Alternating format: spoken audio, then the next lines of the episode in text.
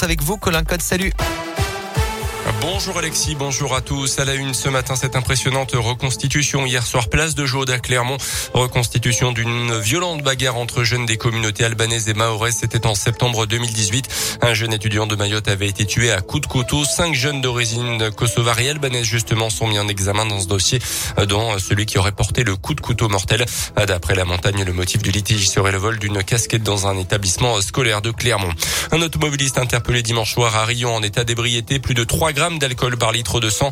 Aux gendarmes qui l'ont arrêté en raison de sa très faible vitesse sur la route, il a expliqué qu'il avait juste fêté la victoire de l'équipe de France de foot contre l'Espagne. Euh, cet individu d'une trentaine d'années n'avait pas le permis, n'était pas assuré, donc le contrôle technique de la voiture était également dépassé. Il devra s'expliquer au mois de mai devant la justice. Dans l'actu aussi, ce drame ce matin près de Saint-Jean-de-Luz dans les Pyrénées-Atlantiques, quatre personnes percutées par un TER, possiblement des migrants, selon le parquet et la SNCF. Euh, bilan, trois morts et un blessé grave. Le patron des évêques de France a rendez-vous avec le ministre de l'Intérieur cet après-midi. Il va devoir s'expliquer après ses propos très polémiques suite au rapport sauvé sur l'ampleur de la pédocriminalité dans l'église catholique française. Il avait notamment déclaré que le secret de la confession était plus fort que les lois de la République.